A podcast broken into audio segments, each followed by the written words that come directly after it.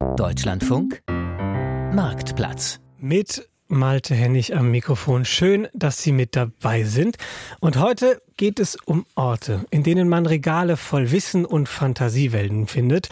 Manche machen sie zu ihrem zweiten Arbeitszimmer oder suchen die gespannte Ruhe dort, um abzutauchen. Wir sprechen heute im Marktplatz über Stadtbibliotheken. Vielleicht werden die im Stadtbild von manchen übersehen, weil sie in gewisser Weise selbstverständlich erscheinen, weil sie schon lange da sind. Aber die Bibliotheken, die verändern sich. Sie gehen mit der Zeit. Bibliotheken bieten neben den Regalen voll mit Büchern viel mehr. Möglichkeiten für Bildung und Integration, Streaming-Angebote, Workshops zur digitalen Teilhabe, Heckenscheren, Eismaschinen oder Saatgut zum Ausleihen oder Räume für Begegnungen. Und das sind nur ein paar Stichworte aus dem Kosmos Stadtbibliothek. Und darüber sprechen wir heute unter anderem mit Frauke Untied. Sie ist Mitglied im Bundesvorstand des Deutschen Bibliotheksverbands und gleichzeitig auch Bibliotheksdirektorin der Hamburger Bücherhallen. Und auch aus Hamburg ist sie uns zugeschaltet. Guten Morgen, Frau Untied. Guten Morgen.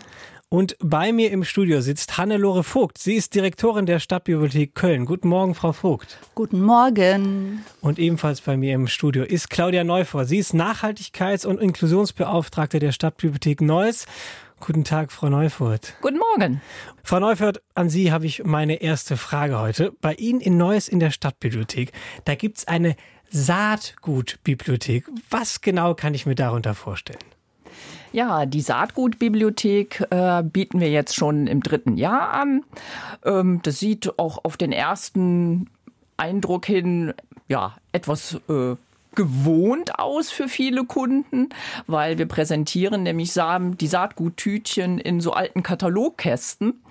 Äh, und da stehen halt eben nicht, wie das früher der Fall war, äh, Katalogkarten drin, sondern halt eben Papiertüten, die Saatgut enthalten.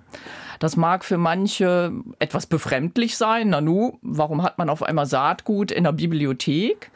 Aber für uns äh, zählt das als ein Baustein äh, in unseren ganzen Nachhaltigkeits äh, Aktivitäten, die wir so bei uns im Haus durchführen. Und jetzt ist es aber auch so wie ich das kenne, in der Bibliothek ja eigentlich immer so, dass man die Sachen, die man ausleiht, zurückbringt. Wie kann das bei Saatgut funktionieren? Muss ich dann erst eine Pflanze aufzüchten und wenn die Samen abwirft, bringe ich die zurück? Äh, äh, genau, so äh, ungefähr läuft es. Die Leihfrist von dem Saatgut ist ein bisschen länger als die Ausleihfrist von Büchern oder Zeitschriften oder anderen Medien, weil wir starten natürlich im Frühjahr, da ist der Beginn der Aussaat und äh, wir geben unseren äh, interessierten Gärtnerinnen und Gärtnern eine Zeit von neun Monaten. Und im Herbst äh, fragen wir dann mal nach, äh, ja, wie ist äh, der Anbau Wächst gelaufen? Genau. Und äh, können sie uns auch wieder Saatgut zurückbringen. Frau Untied in Hamburg, Sie sind ja auch vom Bibliotheksverband und da haben Sie vielleicht so einen kleinen Überblick. Was sind denn für Sie besonders bemerkenswerte Sachen, die man in deutschen Bibliotheken finden kann, die man aber vielleicht zunächst nicht unbedingt erwartet?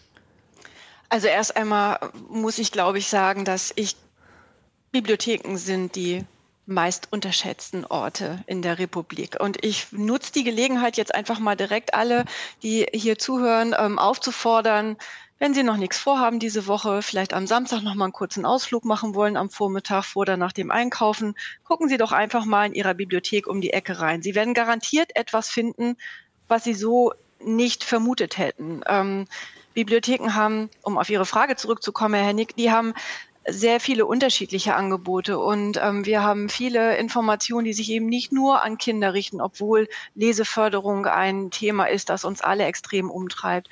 Wir haben Angebote, die richten sich auch an ältere Menschen, die ähm, versuchen spielerisch den Umgang mit Robotik zu zeigen, die zeigen auch, wie Nachhaltigkeit funktionieren kann. Wir haben vielleicht auch einen Workshop ähm, zum Thema Balkonkraftwerke bei uns oder wir haben einen unserer Veranstaltungsräume leergeräumt und machen ähm, eine große Schachconvention da. All diese Dinge können Sie in Bibliotheken finden. Frau Vogt, Sie haben mir im Vorhinein geschrieben vor dieser Sendung, dass Sie in der Stadtbibliothek Köln unter anderem als ein Thema haben, dass Sie die Bibliothek als gestalten wollen als dritte Orte. Was stellen Sie sich unter so einem dritten Ort vor? Ja, den Begriff dritten Ort gibt es ja schon lange, seit den 70er Jahren, und er bezeichnet eigentlich einen Platz zwischen der Arbeit, dem Zuhause, also einen öffentlichen Raum. Das kann vieles sein, ein Café, ein Platz, aber eben auch eine öffentliche Bibliothek.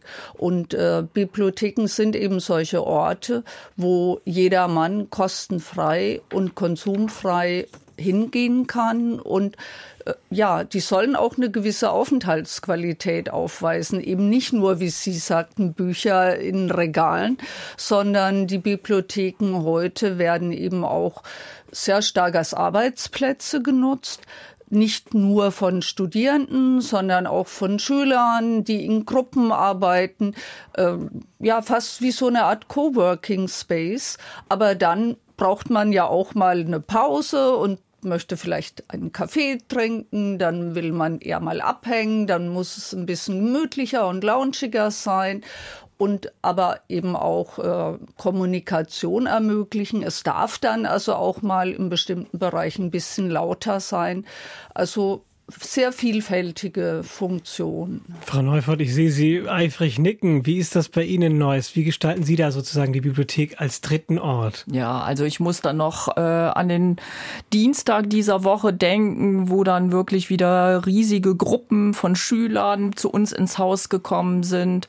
Natürlich einerseits äh, als Lerntreffort, weil wir haben natürlich im ganzen Haus freies WLAN, was viele halt eben nutzen. Die bringen dann ihre Notebooks, Tablets mit und arbeiten dann halt eben die Sachen ab, die sie halt eben nachmittags zu erledigen haben, allein oder in der Gruppe, äh, aber auch natürlich als sozialer Treffpunkt, dass man sich nach der Schule erstmal mit seinen Schulkameraden, Freundinnen und Freunden austauscht, äh, eventuell unsere sogenannte Spielunke, unseren Gaming-Bereich nutzt, äh, um halt eben einfach mal ein bisschen Spaß zu haben.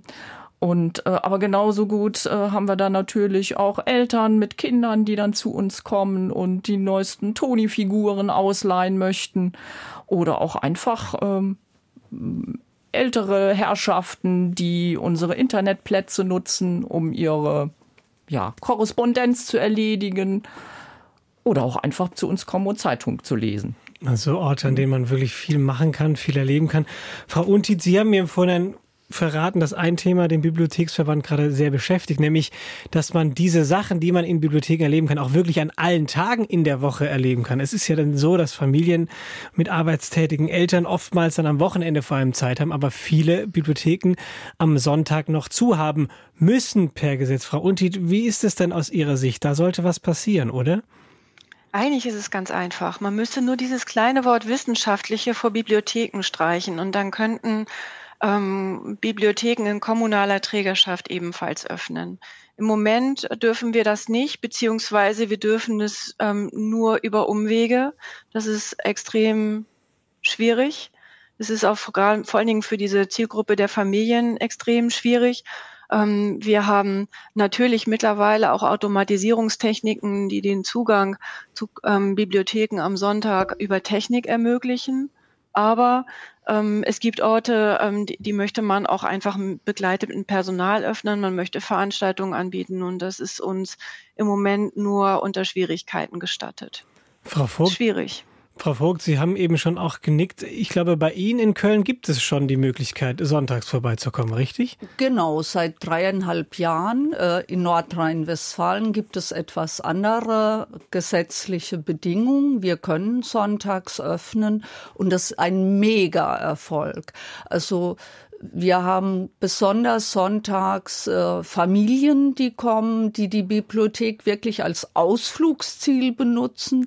Es gibt vielfältigste Programme von Workshops mit äh, kleinen Robotern, Pflanzworkshops, Vorlesestunden und jeden Sonntag um 15 Uhr ein Bühnenprogramm für äh, Familien vor allem, wo wir lokale Künstler auch noch mit einbinden. Es gibt zwar etwas eingeschränkten Service am Sonntag, aber man kann im Prinzip alles tun und es kommen Massen an Menschen wirklich in die Bibliothek, aber auch viele Studierende, die bei uns arbeiten, ältere Leute, die einfach äh, gerade am Sonntag der Einsamkeit äh, entfliehen und einfach nur da sitzen und schauen, was hier so alles abgeht. Und wir schaffen eben Sonntag auch Arbeitsplätze, weil wir dafür Zusatzpersonal haben. Frau Unti, wie weit ist denn die politische Arbeit des Verbands schon auf diesem Weg, dass sowas eben auch in anderen Bundesländern in Deutschland passieren kann? Wie kompliziert ist es, das durchzusetzen? Es ist auf jeden Fall ein dickes Brett, mit dem dass man bohren muss. Wir haben ähm, uns sehr darüber gefreut, dass der Städtetag sich ähm, dafür ausgesprochen hat, dass ähm, Kommunen selber die Entscheidung treffen können, ob sie ihre Bibliothek am Sonntag öffnen wollen oder nicht, dass es nicht ähm, zentral vorgegeben wird, ob man diese Möglichkeit hat oder nicht hat. Und ich kann das, ähm, was Hannelore Vogt da gesagt hat, nur unterstreichen. Wir wissen aus einer Befragung ähm, der Menschen, die hier in Hamburg die Bibliothek besuchen, dass über die Hälfte derer, die wir befragt haben, gesagt haben, wenn es dieses Angebot nicht gegeben hätte, dann wären wir zu Hause geblieben. Und ich denke, abgesehen von den hohen ähm, Besuchszahlen, die wir haben, zeigt allein schon diese Aussage, dass so ein Angebot dringend benötigt wird. Im Marktplatz geht es heute um das Thema, um den Kosmos Stadtbibliotheken. Frau Neufort, Sie sind unter anderem Nachhaltigkeitsbeauftragte bei Ihnen in der Stadtbibliothek Neuss. Nachhaltigkeit ist ein großes Thema. Wir haben eben erst die Klima Weltklimakonferenz, die zu Ende gegangen ist. Da geht es auch immer um Nachhaltigkeit. Jetzt hat man sofort den Eindruck, wenn man Dinge ausleitet und sie zurückbringt, dann ist das ein sehr nachhaltiger Aspekt. Aber was kann man darüber hinaus noch machen an Nachhaltigkeitsaspekten in Bibliotheken? Ich denke, äh, Bibliotheken können natürlich ganz viel dazu beitragen. Äh, insgesamt äh, schon mal, um jede Menge Informationen zu dem Thema anzubieten. Wir haben zum Beispiel bei uns im Haus auch äh, einen Bereich, äh, wo wir halt eben diverse Medien zum Thema nachhaltig leben präsentieren, wo sich jeder unter verschiedenen Aspekten ähm, zu unterschiedlichsten Fragestellungen einfach informieren kann. Ähm, aber auch ganz praktisch haben wir ähm, es jetzt auch seit September dieses Jahres äh, ein zusätzliches Angebot bei uns im Haus, das äh, schon in vielen Bibliotheken zu finden ist, äh, die sogenannte Bibliothek der Dinge und dass man bei uns äh, halt eben nicht nur die klassischen Medien ausleihen kann, sondern zum Beispiel auch ein Fenstersauger, ein Fahrradwerkzeugkoffer oder eine Overlockmaschine. Also im Prinzip auch Sachen, äh, die man vielleicht nicht täglich braucht oder ähm, ja, wo man die Anschaffungskosten vielleicht auch erstmal scheut, wo es vielleicht auch zu Hause ein Platzproblem gibt. Da ist es, finde ich, durchaus interessant, äh, sich das ein oder andere dann zu leihen und dann nach einer gewissen Zeit auch einfach wieder abgeben zu können. Wie nachgefragt ist das? Ich stelle mir jetzt vor, ich habe durchaus Interesse an einem Fenstersauger. Gibt es dann da nur einen und ich habe im Zweifel Pech gehabt, weil den schon jemand anders ausgeliehen hat? Also der Fenstersauger gerade gehört mit zu unseren äh, Top-Favoriten in der das Bibliothek der Dinge.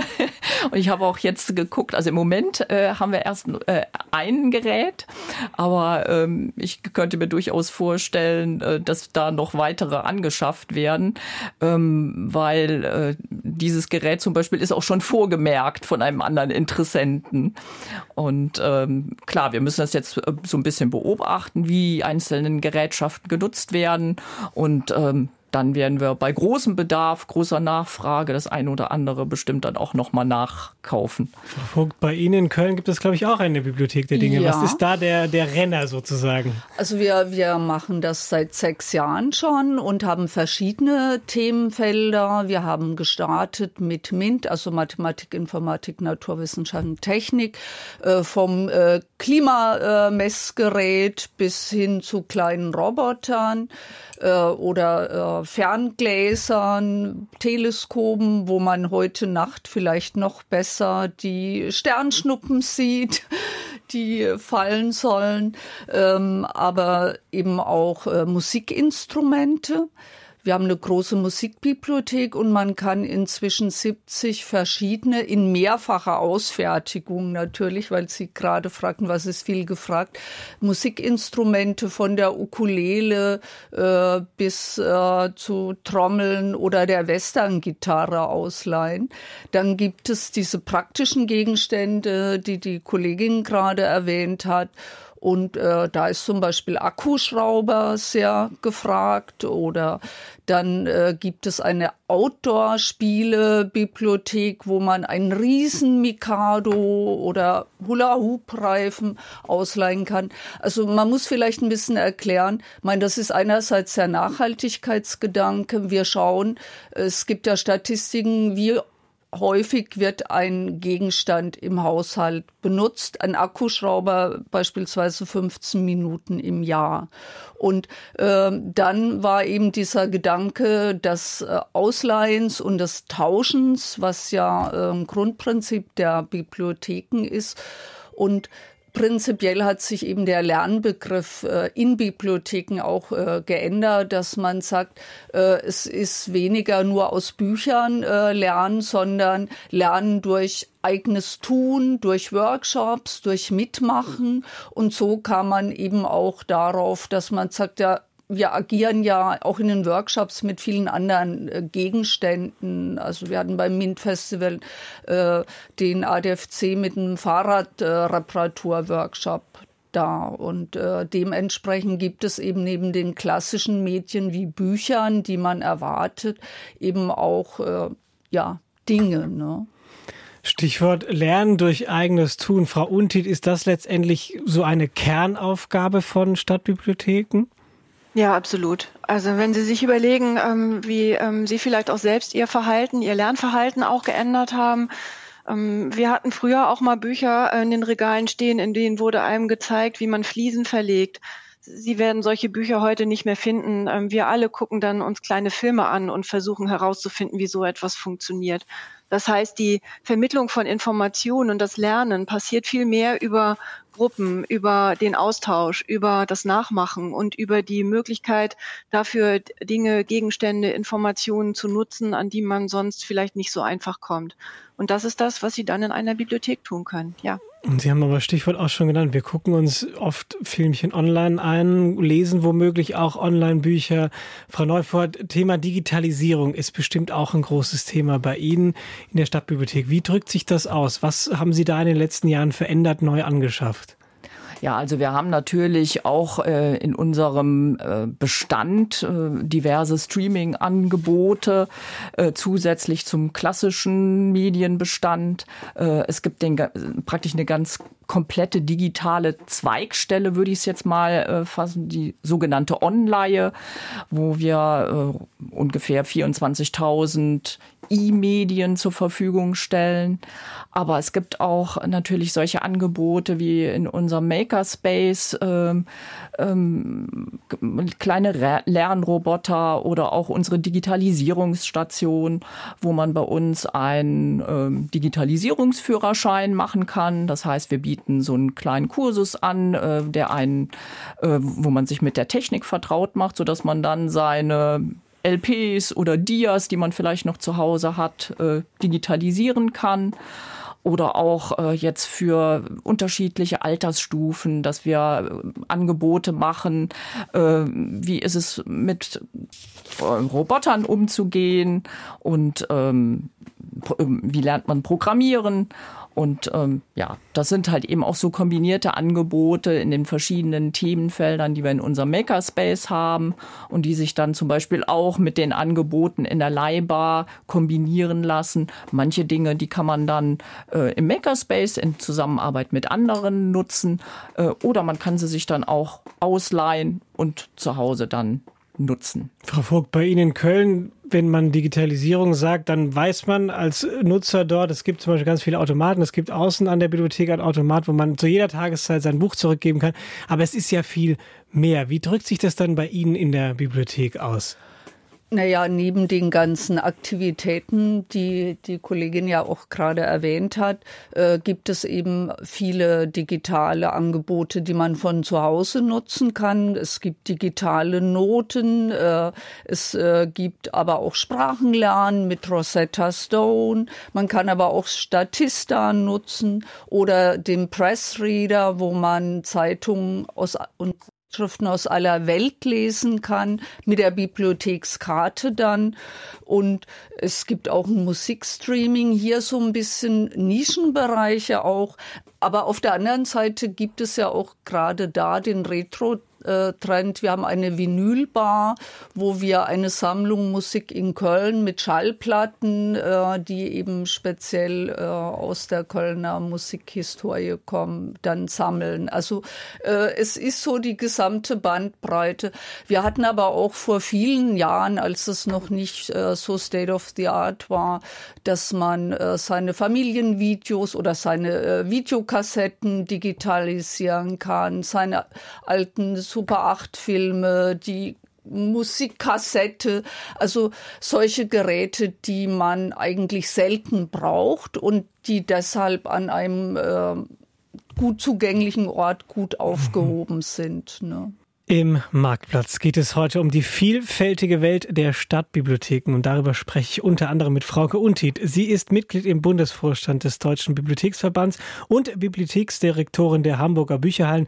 Sie ist mir zugeschaltet aus Hamburg. Bei mir im Studio sitzt Hannelore Vogt. Sie ist Direktorin der Stadtbibliothek Köln und Claudia Neufurt. Sie ist Nachhaltigkeits- und Inklusionsbeauftragte der Stadtbibliothek Neuss. Frau Vogt, Sie haben ja sicher auch trotz allem, dass Sie Direktorin sind und viel überblicken müssen, bestimmt auch immer wieder mit Kundinnen und Kunden in der Bibliothek zu tun. Was hören Sie denn von denen so für Geschichten, was denen bei Ihnen in Köln besonders gut gefällt? Wir hören sehr viele begeisterte Geschichten, wie dankbar die Menschen sind, dass es so einen Ort wie die Bibliothek gibt, wo man wirklich jederzeit sieben Tage die Woche, ohne dass man Geld ausgeben muss, hingehen kann, dass in der Regel die Mitarbeitenden sehr zugewandt, sehr freundlich sind, äh, auch immer ein offenes Ohr für die Menschen haben und äh, dass man eben auch die unterschiedlichsten Altersgruppen in der Bibliothek trifft.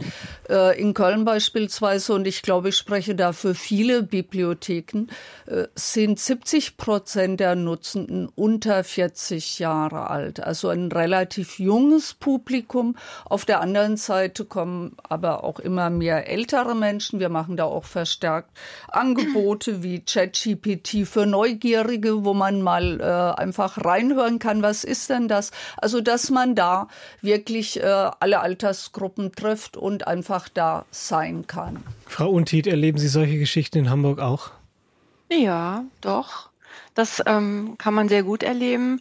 Ich muss glaube ich, noch mal ergänzen, dass ähm, wir natürlich ein sehr stark frequentierter Ort für Familien sind und dementsprechend auch für Kinder, gerade in kleineren ähm, Bibliotheken mit einem fast nachbarschaftlichen Umfeld kommen viele Kinder schon ab dem Grundschulalter ähm, von alleine zu uns.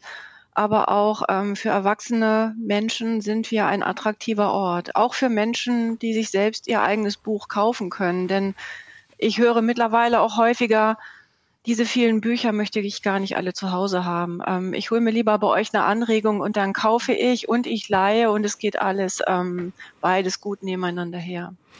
Und wir haben den ersten Hörer in der Leitung. Das ist, soviel ich weiß, der Herr Krämer. Herr Krämer, Sie wollen uns eine Geschichte erzählen von Ihrer Stadtbibliotheksreise in Weimar. Ja, ich äh, bin Friedrich Krämer und lebe in Ediger an der Mosel.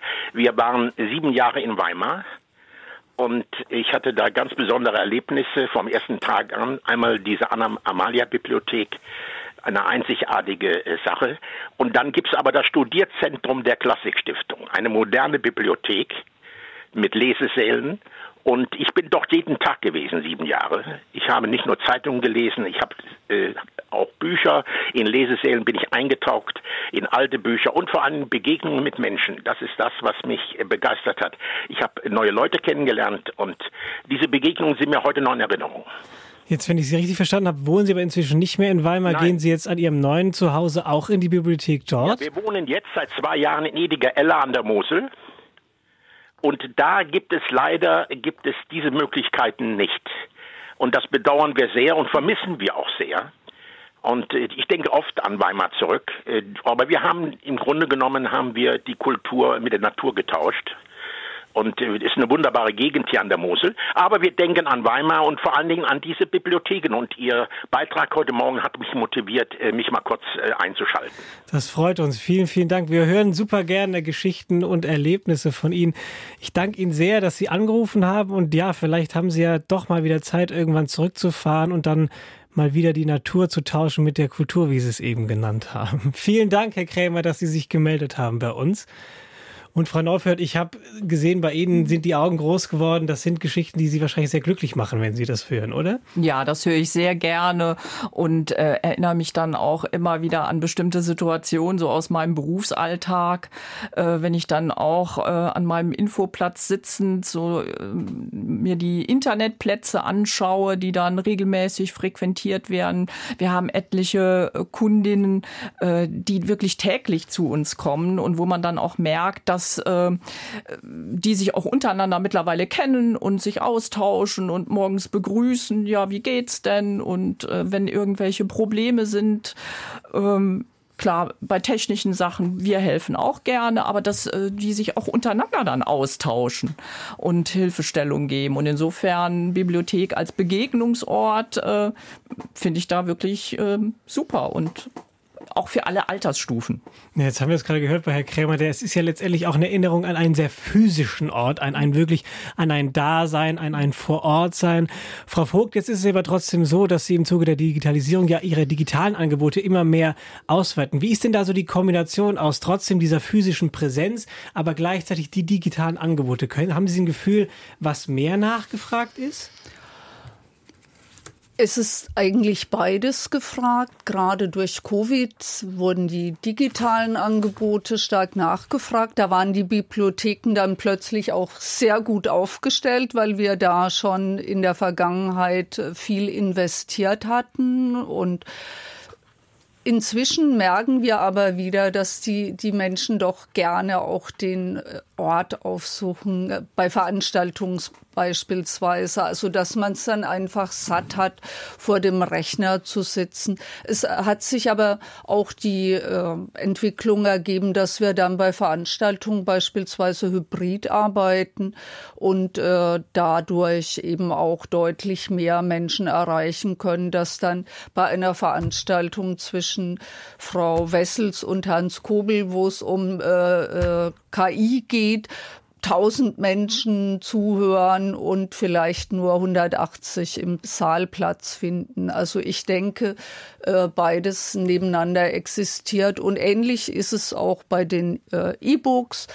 Auch hier ist eine Koexistenz. Hamburg und Köln waren ja die ersten Bibliotheken in Deutschland, die vor 16 Jahren mit E-Book-Ausleihe begonnen haben. Und äh, da gibt es viele Leute, die sagen, ach, hin und wieder äh, im Urlaub lese ich gerne E-Books, aber ich mag doch auch noch das Gefühl, ein richtiges Buch in den Händen zu halten. Und wir versuchen auch Digitales zu verorten, indem wir äh, eben äh, Angebote zur digitalen äh, Nutzung äh, machen, äh, dass man Wikipedia-Crashkurse in der Bibliothek macht, also lernt mit digitalem umzugehen und da nehmen gerade auch in der digitalen Werkstatt ältere Menschen das gerne in Anspruch. Wir haben den nächsten Hörer in der Leitung. Herr Schäfer, wenn ich es richtig verstanden habe, aus der Nähe von Trier. Herr Schäfer, schön, dass Sie anrufen. Haben Sie eine Frage, haben Sie eine Geschichte? Schießen Sie los. Äh, Geschichten habe ich viele, nee, eher eine Frage.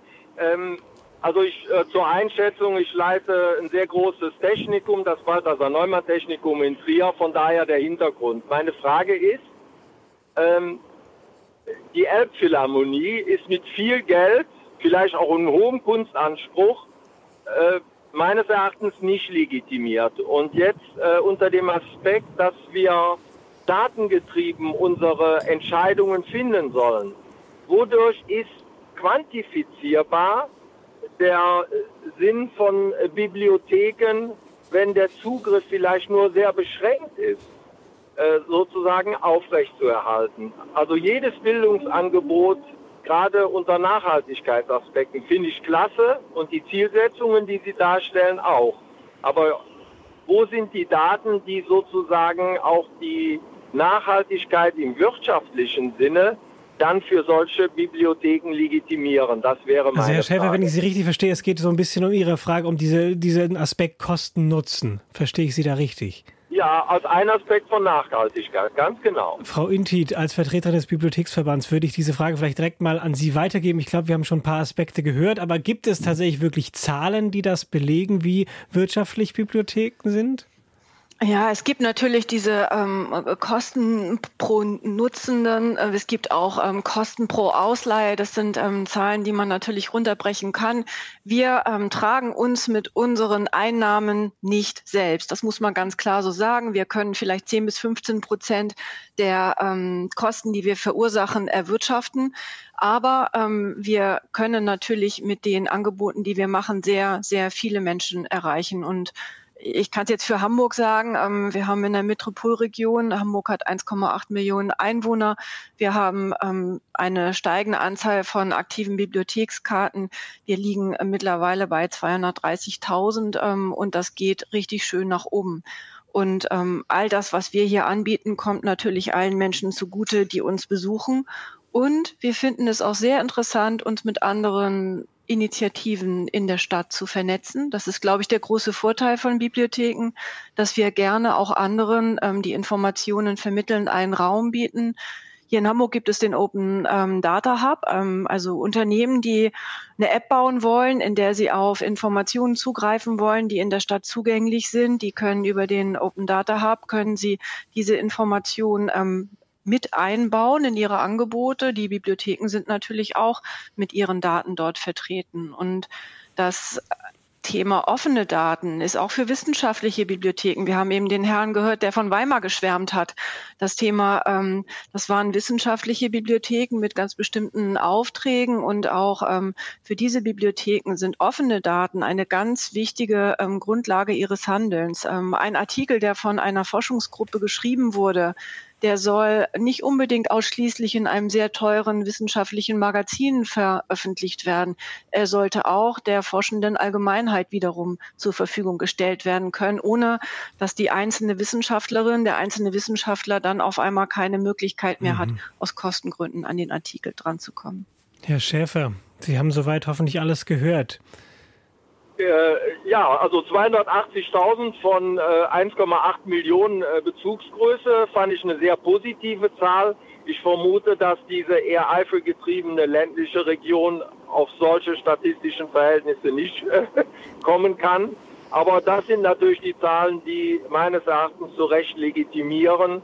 Und wenn man von Hub-Angeboten äh, ausgeht, eben auch, wie hoch sind die Zugriffsmöglichkeiten. Ja, vielen Dank dafür. Herr Schäfer, vielen Dank, dass Sie angerufen haben und vorsichtige Weiterfahrt. Und bevor wir jetzt gleich weitermachen mit Ihren Fragen, liebe Hörerinnen und Hörer, auch mit Ihren Geschichten, wollen wir bei einem Thema aus dem Kosmos Stadtbibliothek mal ein bisschen näher hinhören. Es geht um das Stichwort digitale Teilhabe. Einen Behördentermin buchen, die Grundsteuererklärung ausfüllen oder einen Arzttermin vereinbaren. Sowas geht ja online und manchmal sogar nur online. Wer sich aber zum Beispiel mit digitalen Lösungen nicht gut auskennt, unsicher ist im Umgang mit technischen Geräten oder wem die verwendete Sprache zu kompliziert ist, der fühlt sich damit dann mitunter ziemlich allein gelassen. Und in Berlin gibt es dafür jetzt in öffentlichen Bibliotheken Hilfe. Digitallotsinnen und Digitallotsen bieten dort kostenfrei ihre Unterstützung an und Claudia von Laak hat sich das Projekt für uns angeschaut. Elke Schilling ist für ihre 79 Jahre digital ziemlich fit. Trotzdem ist sie an diesem Tag in die Amerika-Gedenkbibliothek nach Berlin-Kreuzberg gekommen. Die Rentnerin hat es nicht geschafft, ihren digitalfähigen Personalausweis freizuschalten. Ich hatte im letzten Jahr zwei Gelegenheiten, wo ich es eigentlich gebraucht hätte. Weil wenn man sich dann legitimieren muss und dann Postident und den ganzen Krampel machen muss, das dauert furchtbar lange. Kostet ganz viel Zeit. Also wie geht's? Bitte zeigen Sie es mir. Lena Zerfowski steht bereit. Sie ist eine von 15 Digitallotsinnen und Lotsen in Berlins Bibliotheken, startet jetzt eine Ausweis-App und prüft als erstes, ob der Personalausweis von Elke Schilling wirklich digitalfähig ist. Gemeinsam mit der Rentnerin klickt sie sich durch verschiedene Menüs. Da Schilling nicht mehr weiß, wo ihr Brief mit der dazugehörigen PIN geblieben ist, braucht sie einen neuen. Die Digitallotsin hilft. Und jetzt ist der Vorgang erfolgreich. Super. Das heißt, an Ihre Adresse, die auf diesem Ausweis vermerkt ist, wird genau. jetzt dieser PIN-Rücksetzbrief gesendet. Aber das ist genau das, was ältere Menschen entmutigt. Ja. Wenn es nicht auf Anhieb funktioniert, dann geben sie auf. Seniorenverbände berichten, dass immer mehr Institutionen ihre Präsenzangebote einstellen und damit zunehmend ältere Menschen ausschließen. Die Eintrittskarten für die Berlinale sind nur noch online zu haben. Und wer künftig ein 49-Euro-Ticket kauft, kann das nicht mehr am Schalter tun. Melanie Thoma vom Seniorennetz der AWO erzählt von einer Rentnerin, die immer eine bestimmte Leichtathletikveranstaltung besuchte, in diesem Jahr allerdings ausgeschlossen geschlossen wurde, weil sie die Eintrittskarte nur online kaufen konnte. Sie macht sich ganz, ganz lange schick und hat sich ganz gefreut und ist dahin gegangen und stand dieses Jahr das erste Mal vor verschlossenen Türen. Vor der, die Kasse war einfach zu. Da waren ganz viele nette Leute, die wollten sie auch unterstützen, hat aber nicht geklappt. Sie ist tatsächlich weinend nach Hause gegangen. Auch in diesem Fall hätte eine Digitallotsin helfen können. Seit gut zwei Monaten gibt es diesen Service in Berlins Bibliotheken. Projektkoordinatorin Luise Kreuschner erzählt von ersten eindrücklichen Erfahrungen. Ein stark zitternder Mann sei zu ihr gekommen. Er hatte so große Berührungsängste, dass er dachte, wenn er jetzt mit seinen Fragen kommt, die er als sehr niedrigschwellig empfunden hat, dass wir ihn auslachen, dass wir ihn wegschicken. Äh, und er war einfach so erleichtert, dass wir ihm helfen konnten und äh, ist seitdem auch schon mehrmals wiedergekommen und hat seine Fragen gestellt und hat auch immer mehr Fragen seitdem. Digitale Hilfestellung bieten inzwischen immer mehr Institutionen an, von Sozialverbänden über Volkshochschulen bis hin zu Verbraucherzentralen. Warum also sind Bibliotheken der richtige Ort dafür? Für den Direktor der Berliner Zentral- und Landesbibliothek ist die Antwort ganz einfach. Volker Heller sagt, das ist unsere DNA. Unsere Grundfunktion hängt ja viel mit dem Thema zusammen, Kompetenzvermittlung, gerade auch im Bereich Lesen und Schreiben. Oder es ist völlig egal, ob das im analogen oder im digitalen passiert. Und gesellschaftliche Teilhabe wird eben auch sehr stark ermöglicht durch diese Grundkompetenz. Und da sind Bibliotheken sehr stark beteiligt und ich finde es sehr naheliegend, dass wir das eben auch im Digitalen tun. Volker Heller, nebenbei Bundesvorsitzender des Deutschen Bibliotheksverbandes, hat noch ein weiteres praktisches Argument.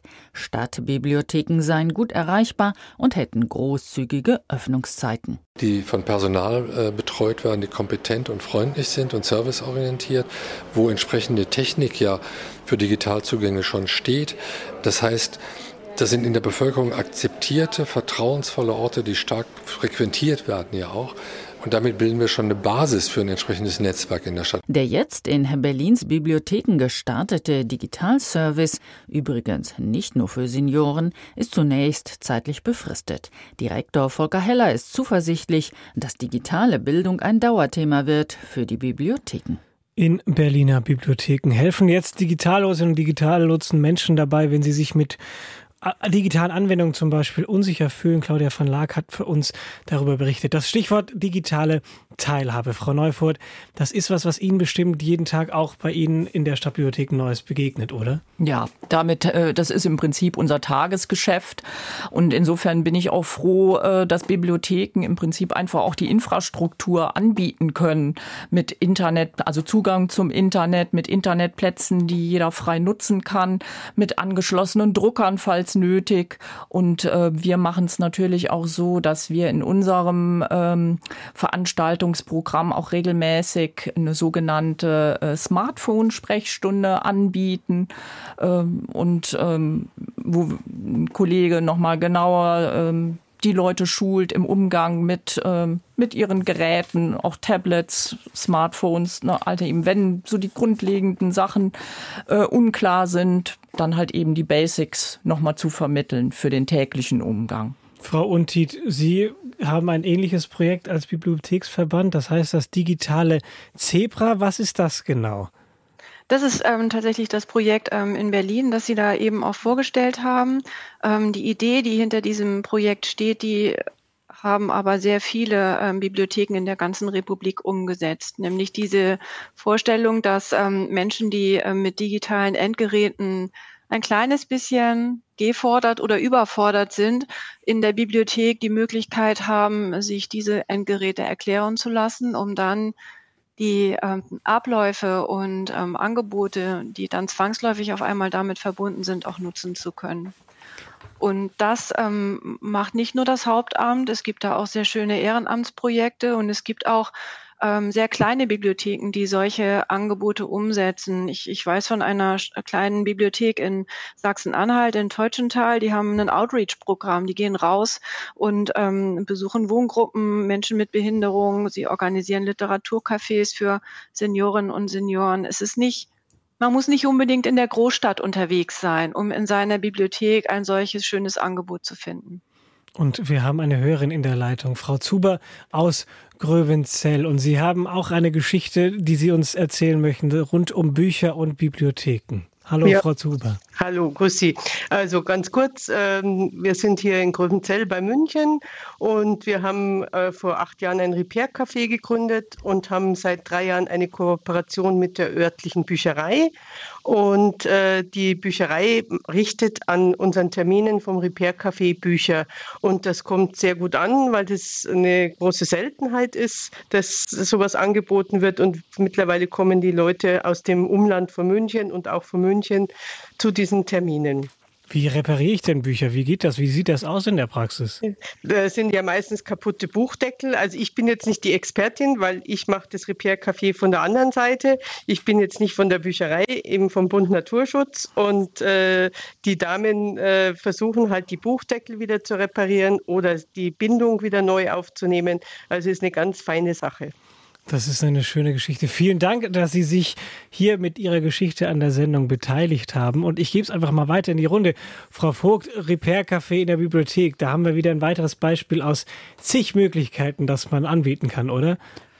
Genau, wir arbeiten da auch seit Jahren mit den Kölner Repair-Cafés zusammen, die in den Stadtteilen vor allem Repair-Cafés betreiben und dann auch in die Bibliothek kommen und das anbieten, zum Beispiel auch für Bücher, aber auch für alle möglichen anderen Gegenstände, die man dann einfach wieder nutzen kann und nicht einfach wegwirft. Also Frau Zuber, Sie hören es. Es geht auch in anderen Bibliotheken weiter. Vielen Dank wirklich, dass Sie uns diese Geschichte erzählt haben. Ja, wir haben eigentlich noch auch, wir machen auch eine ukrainische Weihnacht jetzt gemeinsam mit der Bücherei. Also das sind so ein paar Sachen, die sind ganz neu und da freuen wir uns sehr. Das heißt, für Sie sind die Bibliotheken auch ein Ort, wo man genau das findet, nämlich Kooperationen, die viele Menschen zusammenbringen. Richtig, genau. Also vernetzen mit den Leuten äh, bringt immer ein, ein, ein, einen Mehrwert sozusagen. Mir geht das Herz auf, Frau Zuber, wenn ich Sie höre. Ja. Grüße nach Grünzell. ja, danke. Und wir haben also morgen eine ukrainische Weihnachtsfeier mit ukrainischen Damen, die die vorbereiten. Die findet dann auch morgen in der Bibliothek da, weil wir einen 24-tägigen Adventskalender haben. Der besinnliche Adventskalender. Jeden Tag geht ein neues Türchen auf. Und morgen ist eben ukrainische Weihnacht. Und da freuen wir uns alle schon sehr. Frau Zuber, vielen Dank, dass Sie sich gemeldet haben. Ich sehe strahlende Gesichter bei mir im Studio.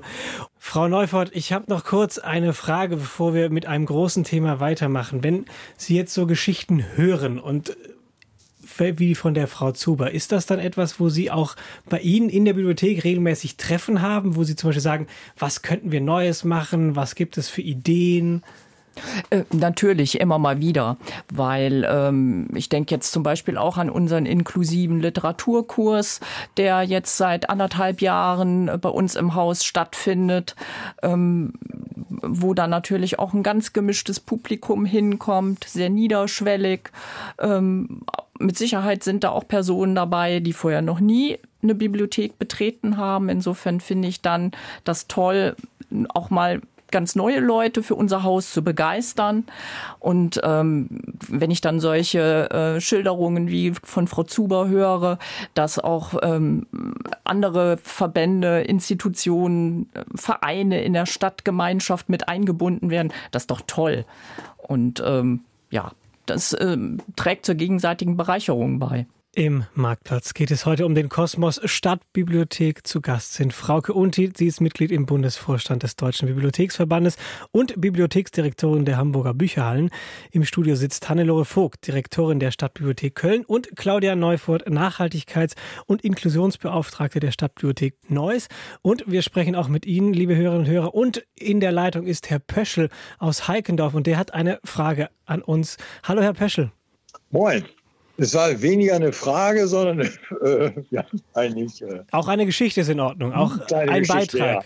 Erzählen Sie es uns. Ähm, bis vor drei Jahren Also Heikendorf ist eine Gemeinde nordöstlich von Kiel, circa 8000 Einwohner.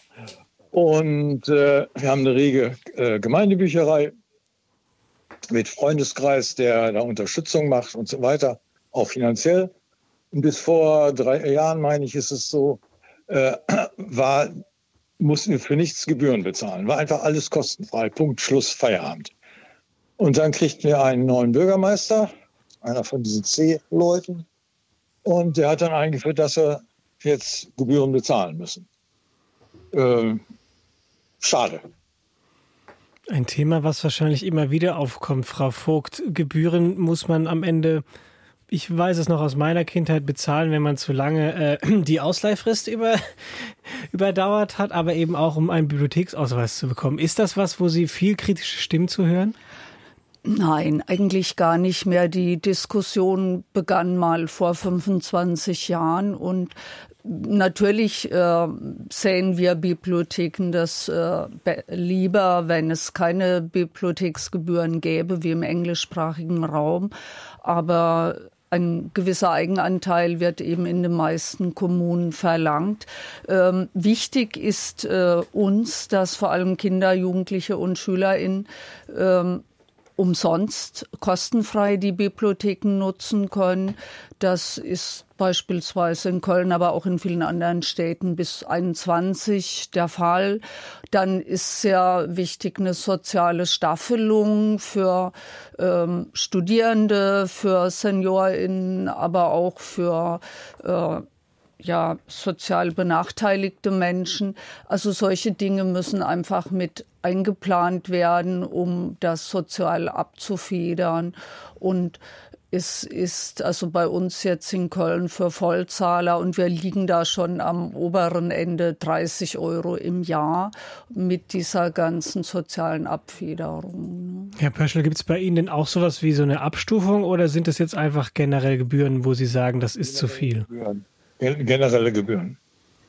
Aber können Sie durchaus nachvollziehen, Frau Untiel, vielleicht auch noch vom Bibliotheksverband, ist es etwas, was letztendlich nicht geht, dass Bibliotheken keine Gebühren haben? Man, man muss das Land, glaube ich, in den Kontext setzen. Bibliotheken, also öffentliche Bibliotheken sind ähm, freiwillige Leistungen einer Kommune. Und ähm, freiwillige Leistungen einer Kommune, die rangieren immer hinter den verpflichtenden Aufgaben einer Kommune. Und ähm, so etwas wie soziale Unterstützungsleistungen, der Unterhalt äh, von Schulen, ähm, es gibt noch viele andere Dinge, die sind alle verpflichtend. Und das bedeutet, dass die Bibliothek ähm, automatisch ähm, vor dem Zwang dieser anderen Ausgaben dann ihren Beitrag leisten muss, um wenigstens ein wenig Geld auch einzuspielen. Und das, was Hannelore Vogt gesagt hat, das stimmt natürlich. Es ist so, dass ähm, Kinder und Jugendliche, ähm, gerade aus einkommensschwachen Familien, eigentlich immer die Möglichkeit haben, eine Bibliothek kostenfrei zu nutzen. Erwachsene müssen zahlen. Aber um das vielleicht auch nochmal in den Kontext zu setzen, was müssen sie zahlen? Ich weiß jetzt nicht, was es in Heikendorf ist. Ich habe gerade versucht, es herauszufinden und es nicht gesehen. Ähm, aber in der Regel sind es ähm, ja, 20 bis 30, hier in Hamburg noch ein bisschen mehr, ähm, 45 Euro, die man im Jahr bezahlt. Dafür kann man aber so viel, wie man will, durch die Tür nach Hause tragen und muss es natürlich wieder zurückbringen. Und man hat diverse digitale Angebote, die man ebenfalls nutzen kann. Preis-Leistung ist schon nicht schlecht. Herr Peschel, können Sie das nachvollziehen ja. oder sind Sie immer noch stark dagegen? Ich bin immer noch stark dagegen, weil wir es jahrzehntelang anders hatten. Und äh, Zudem im Augenblick eben die Diskussion läuft, ob wir die Anliegerbeiträge der Haus- und Grundstücksbesitzer an die äh, bei Straßenreparaturen und so weiter, ob wir das abschaffen. Herr Paschin. Also dann einfach nur Assi. Danke Ihnen auf jeden Fall für Ihren Beitrag, dass Sie sich gemeldet haben. Und wir schalten direkt zum nächsten Hörer. Der kommt aus Berlin, Herr Hühne. Und Sie haben eine Geschichte für uns aus dem Kosmos Stadtbibliothek, die Sie gerne teilen wollen. Äh, ja. ja, schönen guten Tag in die Runde. Erstmal ein Kompliment. Ich finde das eine sehr spannende Sendung. Ähm, ich bin als Kind in Köln-Kalk äh, vielfach in der Stadtbibliothek gewesen, Stadtbibliothek Köln, unter anderem einmal wöchentlich zu einem Lesekreis, der von einem Dame, der hieß Herr Heiß, war um die 45 Jahre alt, das war ein Bibliotheksangestellter und der hat sich die Zeit genommen, Leserunden mit einem Stuhlkreis von zehn bis zwölf rund um die zehn Jahre alten Schülern äh, zu veranstalten, wo er dann eine Geschichte nur drei Viertel, vier Fünftel bis zum Ende vorlas, um uns zur nächsten Woche die äh, Aufgabe zu stellen, äh, jeder sollte mal sich ein Ende überlegen. Und dieses Ende wurde dann in genau derselben Runde eine Woche später diskutiert. Das war ganz fantastisch, weil jeder ein anderes Ende der Geschichte äh, dann zu Hause entworfen hatte bis dahin. Äh, dolle Sache, hat Fantasie angeregt, hat Argumentation geschult, hat letztlich auch, ich meine, die 70er Jahre waren eine andere Zeit als unsere heutige. Ich bin 60, muss ich dazu sagen. Äh, da, dazu geführt, dass man also auch äh, die, die Umwelt kritischer auf Schlüssigkeit befragte. Also Ideologiekritik als, als äh, Punkt. Meine Frage, die sich jetzt hier anschließt, ist, inwieweit dieses Wort und Printmedien im Allgemeinen vielleicht heute noch eine Rolle spielen, im Gegensatz zu Akkubohrern oder Schraubern äh, und anderen neuen Medien, die ich gar nicht verächtlich machen will, äh, nur denke ich, ist das Kerngeschäft ursprünglich mal ein anderes gewesen. Äh, also nochmal die Frage, wie verhält sich das vielleicht prozentual, wenn man das sagen kann? Buchausleihe, äh, äh, Lesekreise, sonst was, Veranstaltungen, literaturmäßig zu dem Rest des Ganzen. Und ich möchte noch, noch ganz kurz darum ja. bitten, wenn irgendjemand von Ihnen diesen Herrn Heiß gekannt haben sollte, äh, würde ich mich freuen, äh, zu erfahren, was aus dem geworden ist. Das gebe ich jetzt direkt Dank. weiter. Ihre Frage an die Frau Vogt aus der Kölner Stadtbibliothek. Ob sie den Herr Heiß kennt, weiß ich jetzt nicht, aber sie kann Ihnen bestimmt auf Ihre Frage antworten was ja. das Verhältnis angeht. Hallo, Herr Hühne. Für den Herrn Heiß müsste ich tatsächlich erst ein bisschen recherchieren. Können Sie sich aber gerne an mich wenden, äh, finden mich im Netz. Äh, ich höre gern, dass Sie in äh, Kalk das gemacht haben und das äh, geht auch nach wie vor noch in Kalk. Wir sprechen vielleicht auch in dieser Sendung immer mehr über die Dinge, die man nicht in den Bibliotheken erwartet, was aber nicht bedeutet, dass wir die anderen Dinge nicht mehr tun. Entschuldigung, gerade das Thema Leseförderung ist eine Kernaufgabe von Bibliotheken, von klein auf. Das beginnt schon bei sogenannten Bücherbabys, literarischen Krabbelgruppen, dann äh, Lesen äh, mit äh, Lesehunden, mit therapeutischen Hunden. Dann äh, gibt es Bücherbande. Also äh, es gibt die unterschiedlichsten Aktivitäten oder äh, auch die, die kritischen äh, Dinge, die Sie angesprochen haben, die Kreativität anregen. Es gibt ähm, so Social Reading, um wieder mal einen Anglizismus zu verwenden, wo man gemeinsam ein Buch äh, sich laut vorliest und äh, drüber spricht. Und es ist wirklich auch äh, das, was die Menschen immer noch auch in Bibliotheken wollen. Also viele der NutzerInnen wollen auch einen ruhigen Ort mal, wo man arbeiten kann, wo man für sich sein kann, neben dem ganzen Tun, was wir jetzt aufgezählt haben. Also äh, Bücher in welcher Form auch immer und Medien spielen nach wie vor eine Schlüsselrolle in Bibliotheken. Aber es gibt ein schönes äh, ähm, Zitat äh, von ähm, Klaus Oldenburg, You have to change to stay the same. Und so haben sich Bibliotheken eben auch ein bisschen an die Gegebenheiten angepasst, ohne deshalb ihre Kernaufgabe zu verlieren. Herr Hühne, vielen Dank, dass Sie uns Ihre Geschichte erzählt haben und uns Ihre Frage gestellt haben. Und vielleicht findet ja Frau Vogt noch was raus über den vorlesenden Mitarbeiter aus der Stadtbibliothek Köln. Sie können sich bestimmt per E-Mail melden. Ich bin angestachelt. Super. Jetzt ist im Studio mein Kollege Thomas Meinhardt und der hat ganz viele Geschichten und Fragen von Hörerinnen und Hörern mitgebracht, die uns per E-Mail geschrieben haben. Thomas. Ja, beginnen wir nochmal dort, wo wir gerade am Anfang der Sendung waren, nämlich die Kosten und die Mitarbeiter, die Möglichkeiten. Wir haben gehört von den wunderbaren äh, Möglichkeiten in Weimar, aber leider haben wir einige E-Mails bekommen und auch Anrufer, die sagen, im Ost-West-Vergleich schneidet der Osten, also die neuen Bundesländern, nicht so gut ab. Dort herrschte viel mehr Geldmangel und es ist äh, ganz, ganz schwierig, da das Angebot aufrechtzuerhalten oder sogar zu erweitern. Ja, wer könnte dazu. Vielleicht Frau äh, Untin vom Bibliotheksverband. Sie haben da womöglich ja, einen Überblick. Ich, ich kann da gerne was zu sagen. Wir, ähm, wir sehen das natürlich auch mit Sorge. Ähm, finanzschwache Kommunen ähm, müssen, das habe ich eben schon gesagt, ähm, freiwillige Leistungen ähm, in Frage stellen. Das tun die nicht gerne.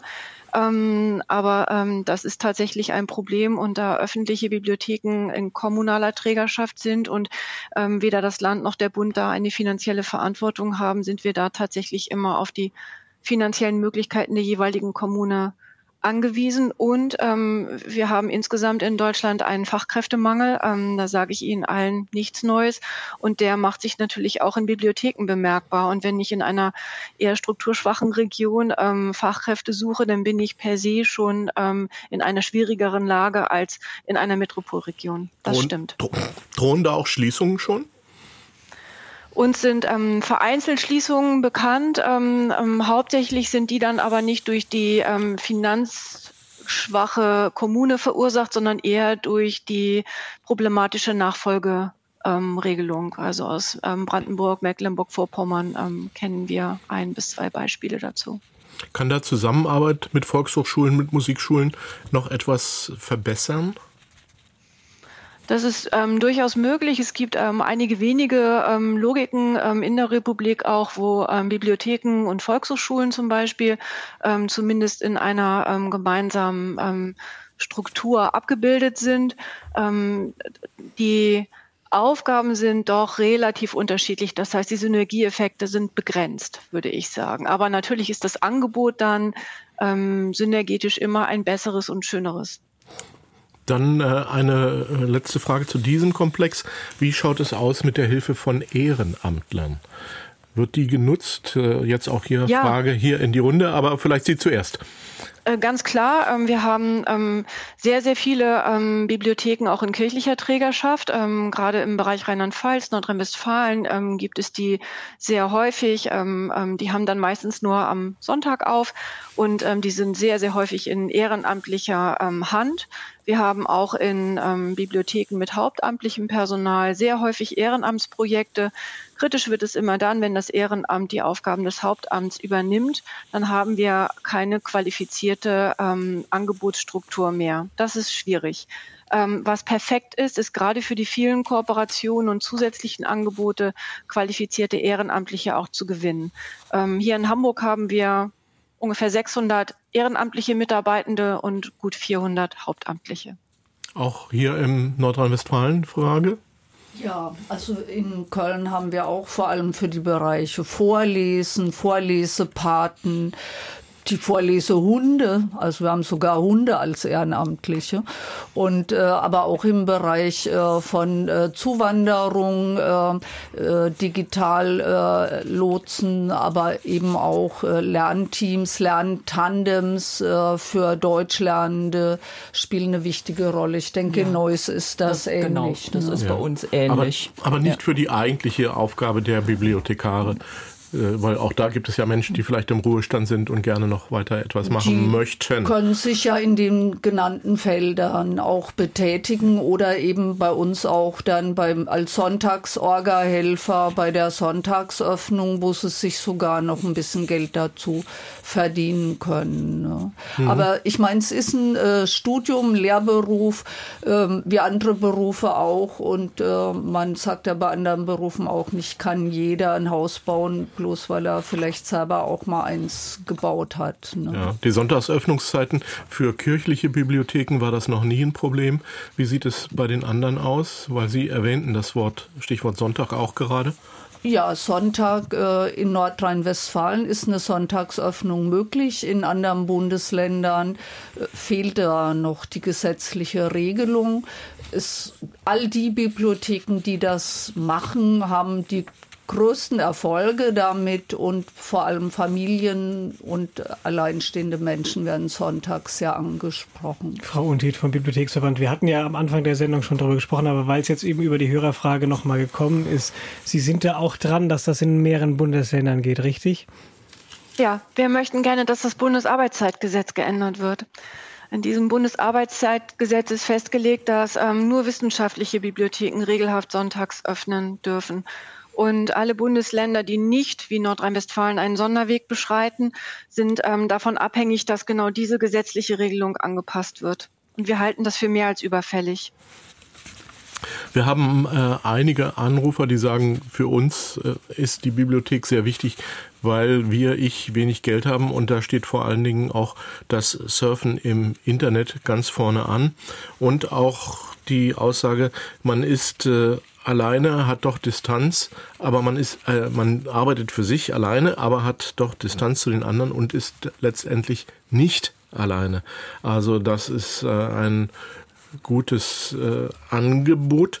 Aber was stören kann, nicht muss, was stören kann, ist Kinderlärm. Kinder haben natürlich, so schreibt äh, U. Tamke in einer E-Mail, haben natürlich einen anderen Bewegungsdrang als äh, junge Erwachsene oder ältere Menschen.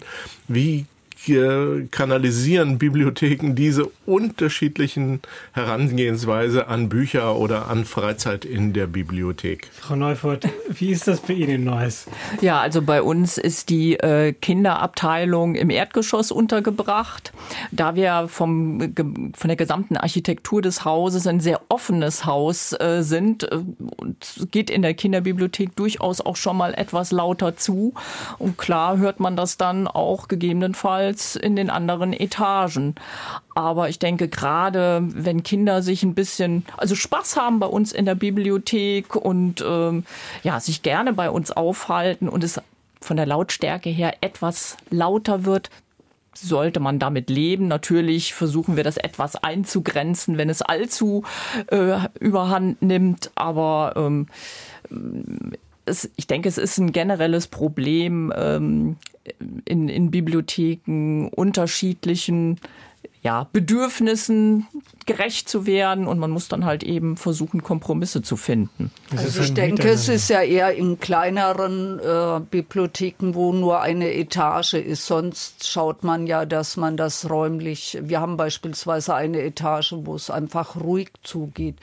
Da kann man aber auch äh, Gegebenheiten schaffen, indem man zum Beispiel äh, Lärmschutzwände aus Filz aufstellt, dass man bestimmte Zeiten einfach als Ruhezeiten deklariert, dass man Kopfhörer anbietet, wenn jemand ruhig arbeiten will oder auch einfach solche Lernkabinen reinstellt, äh, die äh, einen Raum im Raum schaffen. Also da muss man einfach auch ein bisschen innenarchitektonisch kreativ sein. Und da kommt man dann auch mit dem Rollstuhl die Treppe hoch oder in die erste Etage oder in die Lernkabine?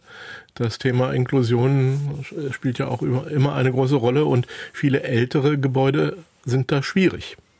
Frau Neufort, das, das ja, ist ja das, eins Ihrer Themen. Das stimmt. Insofern sind wir auch stolz, dass wir in Neuss seit zwei Jahren das Siegel Neuss barrierefrei erhalten haben. Äh, es war ein langer Weg dahin. Wir mussten auch etliche ja, äh, einiges umrüsten im Haus, zum Beispiel unseren Fahrstuhl auch mit einer äh, Sprechansage und ähm, taktilen Elementen ausstatten und äh, verschiedene andere Verbesserungen im Haus vornehmen, um wirklich eine Barrierefreiheit zu gewährleisten. Ähm, aber es ist uns letztendlich gelungen und insofern denke ich, bieten wir schon für das Alter des Gebäudes jetzt gute Voraussetzungen. Frau Untite, bieten Sie da auch Hilfe an, wenn Bibliotheken, man kann ja nicht immer sozusagen alles neu erfinden, bieten Sie da Hilfen an? Ja, der Bibliotheksverband hat verschiedene Kommissionen. Ähm, das sind ähm, Kolleginnen und Kollegen aus unterschiedlichen Bibliotheken, die ähm, in den Kommissionen an besonderen Themen arbeiten. Und wir haben auch eine Kommission, die sich genau mit dem Thema Barrierefreiheit beschäftigt. Okay, dann kann man im Zweifelsfall da nochmal nachfragen. Das Thema Fernleihe haben wir jetzt noch gar nicht angesprochen. Es wird sehr unterschiedlich wiedergegeben am Telefon. Da gibt es einen Hörer aus Göttingen, der sagt, da gibt es zwar eine Bibliotheks... Äh, ähm, Möglichkeit mit einem PC, aber der sei nicht so richtig äh, freigeschaltet oder wird von den Mitarbeitern nicht so richtig dafür freigegeben, zu recherchieren, welche Bücher es wo äh, gibt. Und andererseits haben wir einen Hörer, der sagt, er kann aus Südfrankreich im Sommerurlaub auch Internet, äh, Internet und digitale Angebote der Bibliothek in München benutzen. Klar. Wie, wie schau, äh, klar, offensichtlich ist es nicht überall so klar, oder? Frau Untit vielleicht? Ja, also es, ähm, also es gibt das Konzept der Fernleihe, mit dem ähm, zu wissenschaftlichen Zwecken übrigens ähm, ähm, Literatur aus anderen Bibliotheken in eine Bibliothek bestellt werden kann. Wenn wir von Freizeitinteressen sprechen, dann bin ich ähm, natürlich zuallererst auf meine eigene Bibliothek zurückgeworfen. Und natürlich ist es dann extrem komfortabel, ein E-Book, ein E-Audio, ein Hörbuch ähm, digital ausleihen zu können. Und dann kann ich das auch von Südfrankreich aus machen. Gut. Ich brauche nur meine, das Kennwort für meine Bibliothekskarte. Und ein anderes Stichwort ist das Thema Filmfriends. Das können wir jetzt nun wirklich nicht mehr behandeln, aber ich wollte es wenigstens noch kurz erwähnt haben. Also auch Ein Filme, digitale äh, Dinge, Streamingdienst. Hier wird heftig genickt. Also gehen Sie in Ihre Bibliothek, erkundigen Sie sich nach Filmfriends und anderen Möglichkeiten. Mein Kollege Thomas Meinhardt hat Ihre Fragen, liebe Hörerinnen und Hörer, mit in die Sendung getragen. Vielen, vielen Dank dafür. Und Frau Untit, Sie als erstes. Es gibt jetzt sozusagen die Runde mit der kurzen letzten Worte. Kosmos Stadtbibliothek, wir haben es gehört. Es ist ein viel, eine vielfältige Welt. Es gibt viel zu entdecken, viel Neues, viel Traditionelles. Was ist für Sie noch mal ganz wichtig zu sagen, was zum Thema Stadtbibliothek die Menschen wissen sollten? Man kann nicht nur Dinge entdecken, sondern auch Menschen. Ich glaube, wir alle dürfen nicht vergessen, dass wir in einer Welt leben, in der wir durch soziale Netzwerke ähm, die Tendenz haben, zu vereinzeln und uns nur mit Menschen auszutauschen, die ganz genau die gleichen Ansichten haben wie wir. Und das, was man in einer Bibliothek findet, das ist ein geschützter Raum, in dem man trotzdem Menschen begegnen kann, die ganz andere Herkünfte, Interessen und auch Überzeugungen haben ohne dass man sich gleich in die Haare kommen muss. Und ich glaube, das ist für unsere Gesellschaft extrem wichtig. Frau Vogt, sehen Sie das auch so? Ja, selbstverständlich. Ähm, Bibliotheken äh, bieten fast alles. Ähm, große natürlich mehr als kleine, aber beispielsweise ein Tipp für die äh, Menschen im Osten, wo äh, eben auch hieß äh, schlechteres Angebot. Hier äh, kann man auch äh, E-Books beispielsweise aus anderen äh, Städten ausleihen, wenn man sich eine Karte von der Stadt besorgt. Also von daher äh, auch eine große Breite bieten. Ne? Frau Neufort, noch ganz kurz, was ist Ihnen besonders wichtig? Ja, Bibliotheken sind einfach spannend. Insofern kann ich nur jedem raten, kommen Sie in die Bibliothek. Der Marktplatz vom Kosmos Stadtbibliothek. Ich bedanke mich ganz, ganz herzlich bei meinen Gästen. Das ist einmal Frauke Untied. Sie ist Mitglied im Bundesvorstand der Deutschen Bibliotheksverbandes und Bibliotheksdirektorin in Hamburg, der Hamburger Bücherhallen. Sie war mir aus Hamburg zugeschaltet. Frau Untied, vielen Dank, dass Sie dabei waren. Und bei mir im Studio Hannelore Vogt, Direktorin der Stadtbibliothek Köln. Vielen Dank, dass Sie heute da waren. Und auch Claudia Neufort, die Nachhaltigkeits- und Inklusionsbeauftragte der Stadtbibliothek Neuss. Vielen, vielen Dank, dass Sie da waren. Ihnen, liebe Hörerinnen und Hörer, vielen Dank für Ihr Interesse, für Ihre Beteiligung. Bis zum nächsten Mal.